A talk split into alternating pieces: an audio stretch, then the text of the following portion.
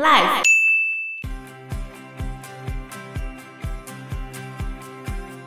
达文西他其实擅长的东西非常多，你看他在绘画、音乐、建筑、数学、几何学、解剖学、生理学、动物学、植物学、天文学、气象学、地质学、地理学、物理学、光学、力学、发明、土木工程都有显著的成就，超强！他一定是资优中的资优，很夸张，对不对？Hello，大家好，我是 Joe，我是 Fana，我是 Anna。所以有攻击性的特教生，对我们而言是最难处理的啊。我之前也处理过这种啊，可是他对我好的地方就是，我来上班的时候，他比较少出现在学校，就这样。他就避开你是吗？有时候是因为你凶吗？有可能，我不知道。我同事都说他对我很好，我出现他就不出现了。哦，其他好欺负的老师他就欺负是吗？他会突然发怒，完全没办法控制自己的情绪，就想要揍人了。那这样，如果我以后考宗教的话，搞不好也会遇到这种 case。我们学校比较少，几年会出现一次啊。出现一次就是三年哎。对啊。等一下，像我跟你讲说，我们学校是融合式的，所以真正倒霉的不是特教老师，是他的班导师。对。特教老师只有在国文课、数学课这些抽离出来的课，顶多是今天他出问题的时候协助处理，所以倒霉的绝对不是特教老师。对啊，可是那为什么好？既然现在特教生越来越多，为什么你们学校不正式开一个特教班就好？那会收更多的特教生哦。因为你当这间学校有一个特教班，所有的特教问题的孩子，人家就会说：“哎、欸。”你应该去那一间学校，那间学校有特教班，然后大家懂我的意思吗？对啊，特教班人数有上限啊，你一般就是十几个，不能太多，而且都会配两个老师，那就会叫，那就会叫你，对，那就会叫你多开更多的班。那你觉得一间学校那么多特教生，嗯，不然怎么办？我想不到其他解决方式了，就是没有解决方式啊。为什么最近会有特教老师出走潮？就是因为特教生很多难以处理的问题，而人手又不够，然后上面又叫你填表格，在多方的角力之下，所有压力都是第一线的特教老师在承担，这就是很严重的问题啊！其实某种程度上，那种身体残障，比如说听障啊、视障啊这种学生还很好带哦，真的比较好带。我觉得状况比较多都是那种过动、情障。其实情障是不会进到特教班，几乎不太进去的。对啊，那对我们这些老师来讲，最怕的就是情障、自闭跟过动。过动的孩子，我们最常遇到家长都不愿意承认他的身心问题。对，都会觉得他去多运动就好了，消耗他的精力。对，的确会改善，但是这就跟中药一样，因人而异。但很多家长就会觉得他不要吃药，吃药会有副作用。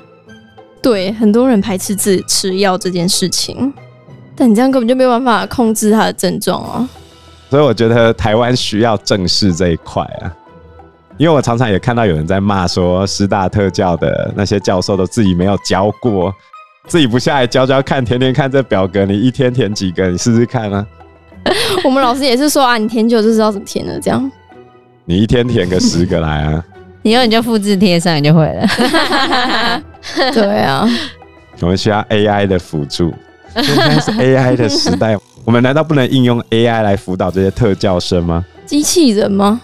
比如说填表格啊，帮填表格，对对对，一秒钟填完。你你在这样这样，机器人也要知道他的状况啊？不是，你只要跟机器人讲说，哦，今天他有哪些症状？哦，用讲的。然后讲完之后，他自动把表格生出来，不就好了？赶快去写了。那我觉得在几年后应该搞不好做得到。我觉得这个适合当那个研究所的主题，你就设计一个专门 for 特教的那种 AI 填表格机器。可是你知道，这就很像那个护理师，他们要写那个护理日志，嗯，然后每天都要一直，以前都要每一个都要写嘛。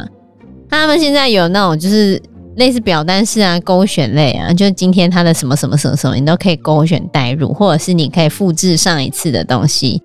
然后哪些状况不一样就改掉就好了。有一些医院已经有类似这一种，就简化这个过程。对，那可能我觉得特教就是可能有类似这种，可以衍生出这种东西的话，最后再发一个那个问卷，然后特教老师再给勾勾勾哦，这个。但是我跟你说，但是我跟你说不可能的、啊。毕竟很多护理师，很多医院，而且医院是盈利机构。嗯，那、啊、你学校不是盈利机构？所以我说 适合当硕博士论文来写。啊，不，我懂啦，我觉得绝对不可能有所有的特教老师，所有特教老师都会感谢你，简直是特教之神。不可怜，我跟他不可怜了。大家一定还是日复日、年复一年，就是拿那个表单来勾勾勾勾勾。希望念特教系的研究生们能够。发明这个东西，没有教育现场就是不会改变，你要不会改变，接受这件事实。会啦，还是有一些改变啊。特教生越来越多啊，会越来越多吗？可是之后医疗越来越发达，那会不会减少？就是并不会不，不会啊啊？为什么？因为手机。对啊，我觉得手机来了之后就更严重了。你这样主要是过动吧？对啊，跟注意不集中。对啊，对。但我说的是，就是其他类别的。你手脚的那个当然是比较少啊，但是健康就好了。像我昨天跟我们班那个在崩溃的女生讲，我就希望你们健康快乐，就这样。你们念书念不好我也没关系，不要哭了。嗯，没办法，他已经崩溃了。我觉得很大程度上是家长那边很难建构一个正向的回馈给他，是因为孩子给他压力哦、喔，家长。那我问你，你妈看到你都六七十，他没有关系啊。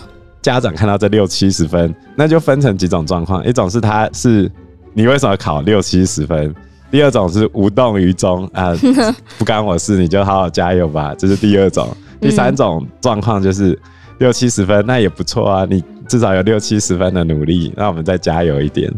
这第三种状况，是大部分的家长都是第一种吗？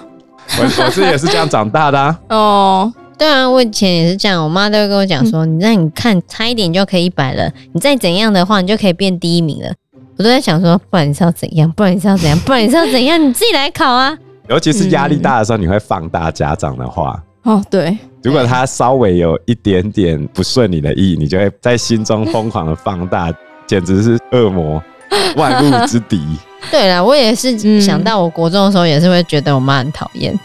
我觉得我已经很认真了，我觉得我这样已经很好了，你为什么还那么不满足？但是我高中之后，我妈就跟我说：“你可以不要那么辛苦。”有时候我就觉得，嗯，那是因为她有看到你努力吧？你不是说你听一听，然后听到睡着？对啊，我听一听，再从那个椅子上摔下去。反正我觉得学生的状况百百种啊，尤其是没有被鉴定出来的特教生更严重哦。像最近我隔壁班，他们班有一个女生，嗯。上课会睡着，睡到什么程度呢？睡到直接倒下去，后脑勺着地。如果正常人的话，是不是倒下去会爬起来？她不是哦，她是倒下去之后继续在地上睡，然后所有人吓爆，以为要昏倒之类的吗？对啊，每堂课都一直在睡，没有每一堂课哦。那你突然一次这样就很恐怖啊！想说他是怎么了？嗜睡症哦，睡到倒下去，哎，而且还不会醒，而且是后脑勺着地哦。他也是有蛮多状况的，但是他也没有被鉴定出任何的问题啊。而且家长不愿意相信他的小孩有任何问题，他只觉得同学一直在霸凌他的孩子。他的其他状况是什么状况？他坐在门口，他会把门上锁，不让不是他朋友的人进来，然后其他人就会不爽，就会弄回去，然后他家长就会说：“你在霸凌我的小孩。”那他对于很多东西都非常有控制欲。所以，如果他是某个干部或者是某个小老师的话，他就会有他自己的一套逻辑。那当同学没有符合他的标准的时候，他就会开始去弄同学。那同学就会觉得你为什么会这样子，就会弄回去。那是谁的问题？这也是有点情障了吧？是啊，可是他没有被鉴定出来啊。嗯。所以你知道我们现在，我们一般老师其实每天也是在这种枪林弹雨下面过，大家每天都是提着头在往前冲的感觉。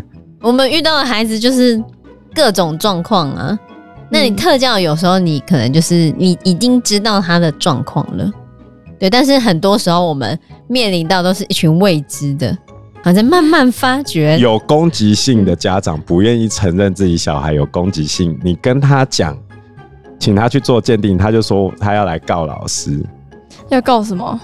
你污蔑他的孩子，对我霸凌你小，我找县议员，你怎么可以讲我小孩有问题？那证据就在眼前啊！没有什么证据，他没有要跟你讲证据，我没有鉴定你从哪边知道我小孩有问题。观察，你乱说，你乱说，啊身上都有伤了呢。谁鉴定我小孩有问题？你凭哪一点讲？你观察什么东西？你对我小孩有偏见？你这什么老师？嗯，就这样。不知道现在家长最大，是大部分的家长都现在都是这个样子吗？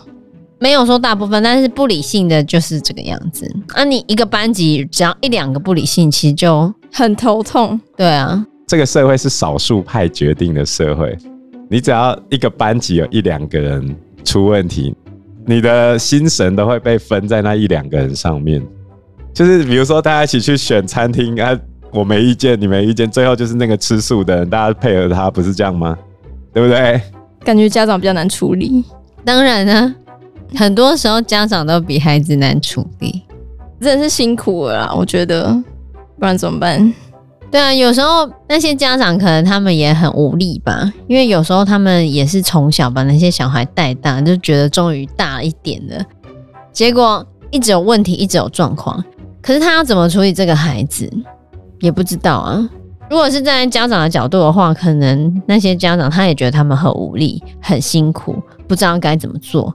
所以真的只能双手一摊，没办法。所以我们现在最常遇到的就是家长来学校，然后跟老师讲，以后关于这个孩子的所有事情，请不要联络我。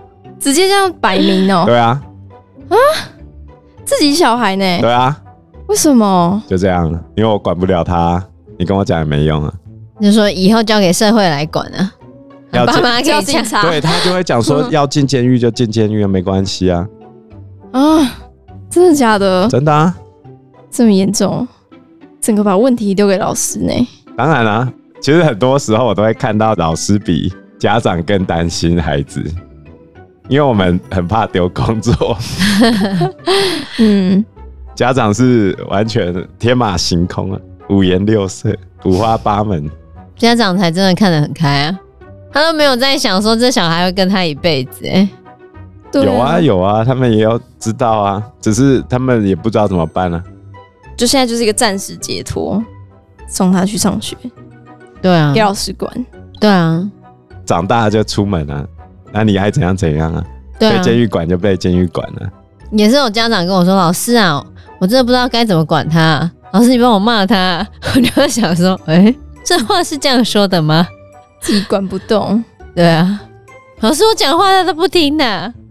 我觉得我家教学生的妈妈好像也是有点这样子哎、欸。”觉得这个你不要让小孩跑你头上这样子，然后有什么问题跟他讲，他再跟他爸爸讲，但他自己没有办法处理他儿子，这就是亲子教养的问题啊。其实讲到亲子教养，会愿意去吸收相关知识的家长都是没问题的人，可是我们也没有办法去处理不愿意吸收相关知识的人，就这样，这就是一个非常吊诡的矛盾，困难，所以任重道远啊。啊，关于特教的五四三大概就是这个样子的。那我们今天要来提另外一个特教生，只是是资优类的。哦，OK。这个资优类的特教生呢，是我们文艺复兴时期的非常著名的代表人物。我们要来讲利奥纳多·达文西。好，对，他被称为是文艺复兴所诞生的天才。达文西他其实擅长的东西非常多，你看他在绘画、音乐、建筑、数学、几何学、解剖学、生理学、动物学、植物学、天文学、气象学、地质学、地理学、物理学、光学、力学、发明、土木工程都有显著的成就，超强！他一定是资优中的资优，很夸张，对不对？而且他音乐成就厉害到什么程度？之前我们有一个叫《达文西密码》的书嘛，嗯，它里面用的是《最后的晚餐》这幅画。那《最后的晚餐》这幅画里面呢，你如果把五线谱那五条线摆上去的话，面包跟所有人的手可以得到一个乐谱。那达文西非常喜欢用镜像字，这个乐谱如果你直接弹下去是听不出有什么，可是你用镜子照下去，把它镜像之后，就是很像在望弥撒的时候使用的音乐。很厉害耶，圣歌的那种感觉。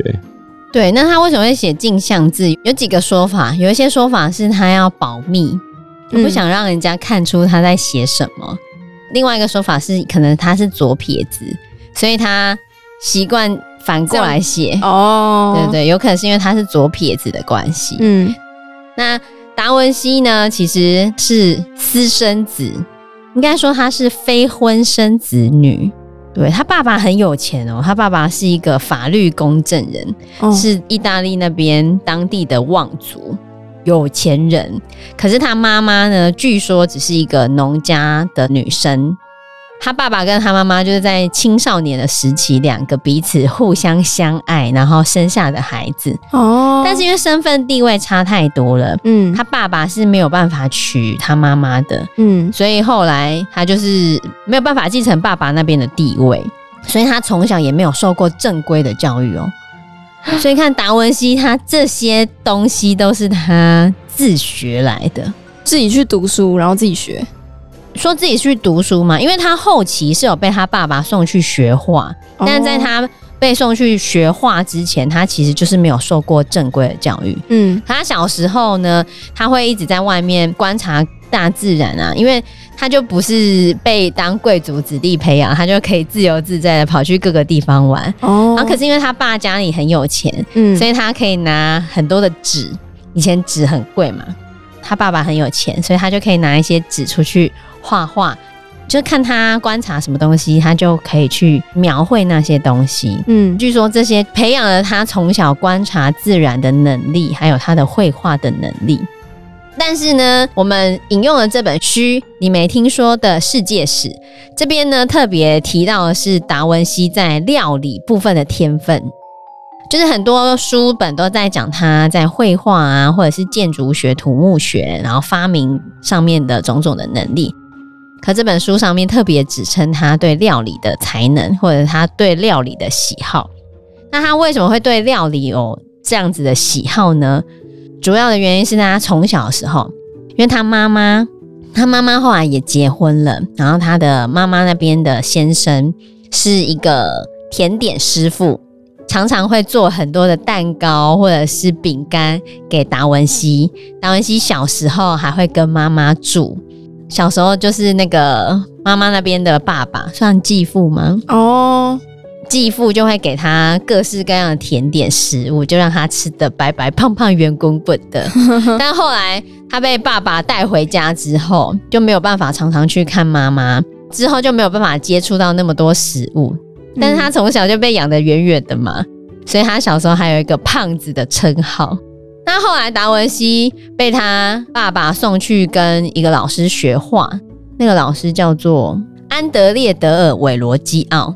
好难念，对，就是韦罗基奥老师，嗯，反正就去韦罗基奥老师的工作室学习。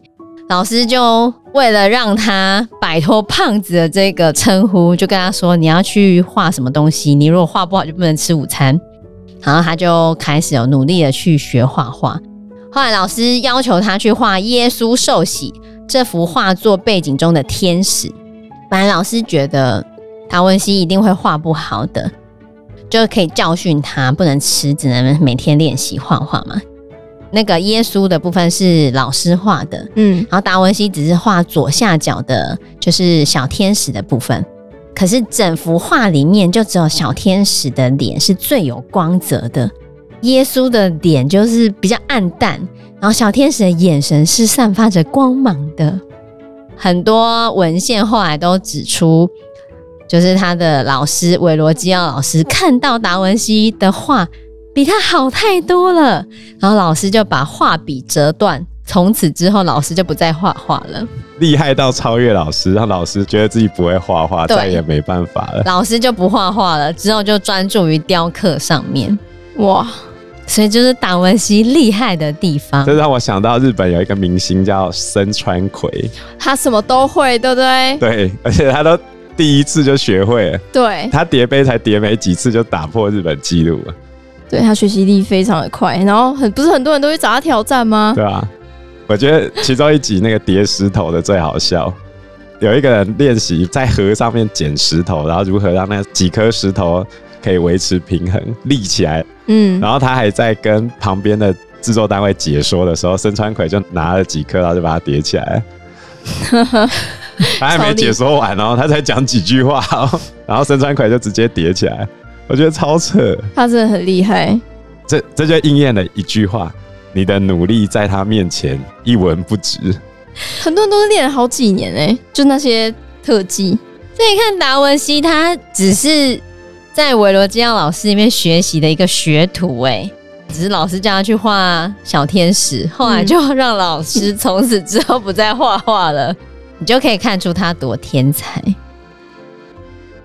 因为时间关系，我们这一集节目就到这边喽。有任何的建议都可以在留言区告诉我们，或者是直接在 Facebook 或者是 IG 私讯我们，我们都会回应你哦。喜欢我们节目的话，欢迎按赞、订阅、加分享。如果喜欢我们今天的内容的话，也欢迎赞助我们一杯咖啡的钱，让我们可以走得更长更久。谢谢大家，谢谢大家，拜拜，拜拜，拜拜。